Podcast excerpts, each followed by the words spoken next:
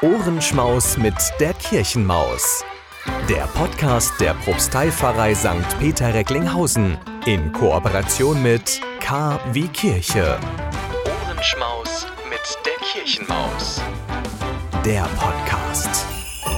Der K wie Kirche Adventspottländer. Heute Türchen Nummer 2. Große Schwester, kleiner Bruder. Eine Geschichte von Astrid Lindgren. Jetzt, sagte die große Schwester zum kleinen Bruder, jetzt werde ich dir ein Märchen erzählen. Und vielleicht kannst du dann für ein Weilchen aufhören, so viel Unfug zu machen. Der kleine Bruder steckte seinen Zeigefinger in die Wanduhr, um zu sehen, ob sie wohl stehen bliebe. Und das tat sie. Und dann sagte er Nun fang schon endlich an. Ja, weißt du, sagte die große Schwester, es war einmal ein König, der saß auf einem Thron und hatte eine Krone auf dem Kopf. Ein komischer Platz, um sein Geld zu verwahren. Wenn ich eine Krone habe, lege ich sie immer in die Sparbüchse. Ach, wie dumm du bist, sagte die große Schwester. Das war doch eine andere Art von Krone. Ach so, sagte der kleine Bruder, nahm dann die Wasserkaraffe und goss etwas Wasser auf den Fußboden. Der König hatte einen kleinen Prinzen, und eines Tages sagte nun der König zu dem Prinzen, dass er sicher eine böse Krankheit habe, denn er fühle sich so schlecht. Hm, wie konnte der König wissen, dass der Prinz sich schlecht fühlte? fragte der kleine Bruder und kletterte auf den Tisch. So viel ich weiß, weiß der König, dem schlecht war, sagte die große Schwester ungeduldig. Na, dann sag das doch gleich, sagte der kleine Bruder. Bekam er auch Rizinusöl? Wer? Der König? Ja, natürlich der König, sagte der kleine Bruder.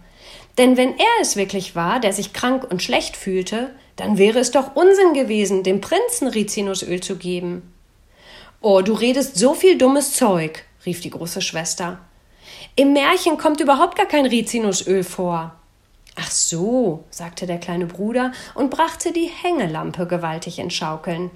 Das finde ich ungerecht. Ich muss nämlich immer Rizinusöl nehmen, wenn ich krank bin. Weil sich also der König schlecht fühlte, deshalb sagte er zum Prinzen, dass er in ein fernes Land reisen müsse, um einen Apfel zu holen.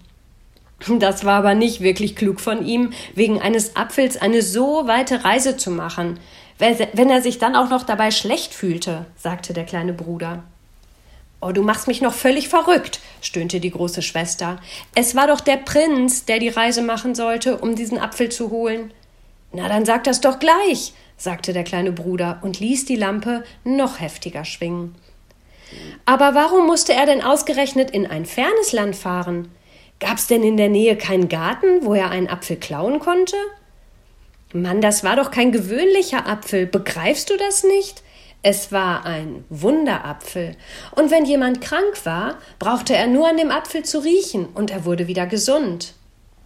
Also, ich bin mir sicher, es wäre ebenso gut mit etwas Rizinusöl gegangen, und dann hätten sie ihr gutes Geld nicht in teure Fahrkarten zu stecken brauchen, um in ein fernes Land zu reisen, sagte der kleine Bruder und bohrte in einem Loch in seinem linken Strumpf, so dass es noch größer wurde, als es ohnehin schon war.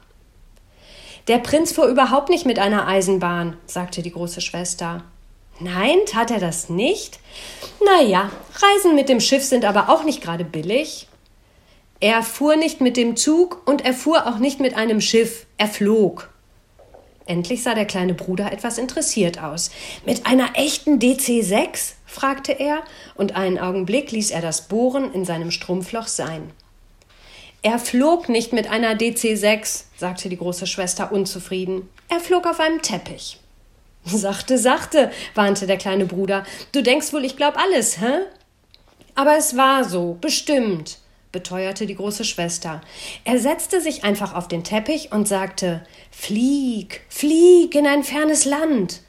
Und da flog der Teppich auch gleich mit ihm davon, hoch durch die Luft und weit übers Meer. Und sowas glaubst du? sagte der kleine Bruder überlegen. Ich werde dir zeigen, wie viel davon zu glauben ist. Er sprang vom Tisch herunter und setzte sich auf den kleinen Flickenteppich, der vor dem Kamin lag. Flieg, flieg in ein fernes Land, sagte er. Der Teppich rührte sich aber nicht. Was sagst du nun? fragte der kleine Bruder. Ahnt ich's nicht doch? Mit einem Teppich kommt man nicht einmal halbwegs nach Södertalje und viel weniger in ein fernes Land.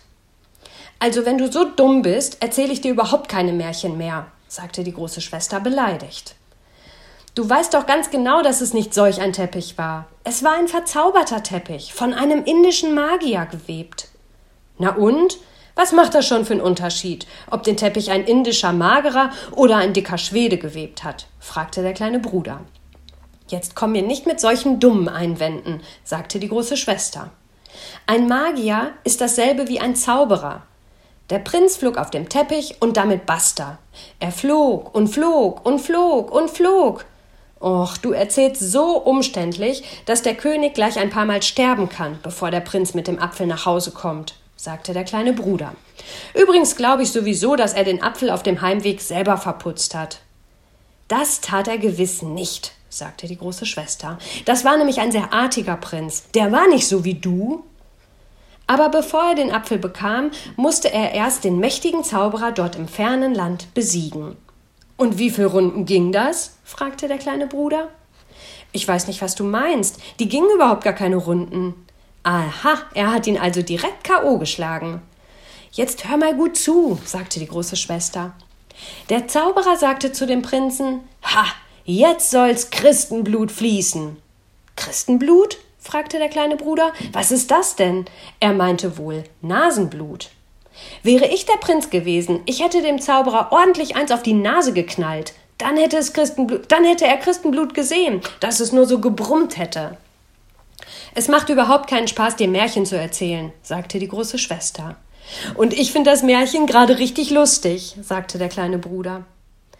Also, als es dem Prinzen endlich geglückt war, den Zauberer zu erschlagen, drückte er den Apfel an seine Brust. Drückte also der Zauberer den Apfel an seine Brust? Ja, aber so viel wie ich verstehe, war der Zauberer doch tot, sagte der kleine Bruder. Oh, sagte die große Schwester, moch, es war doch der Prinz, der drückte den Apfel.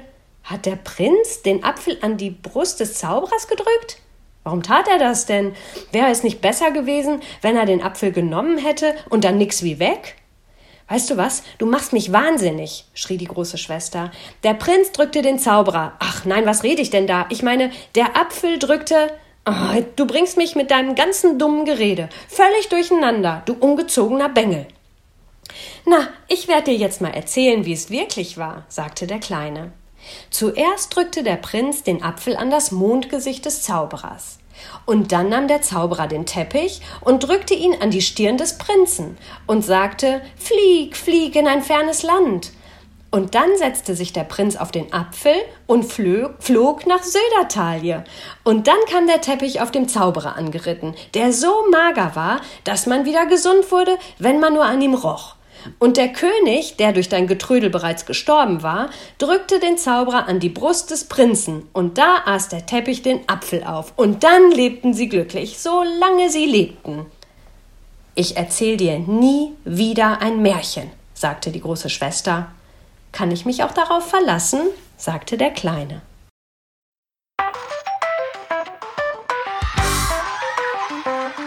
Ohrenschmaus mit der Kirchenmaus.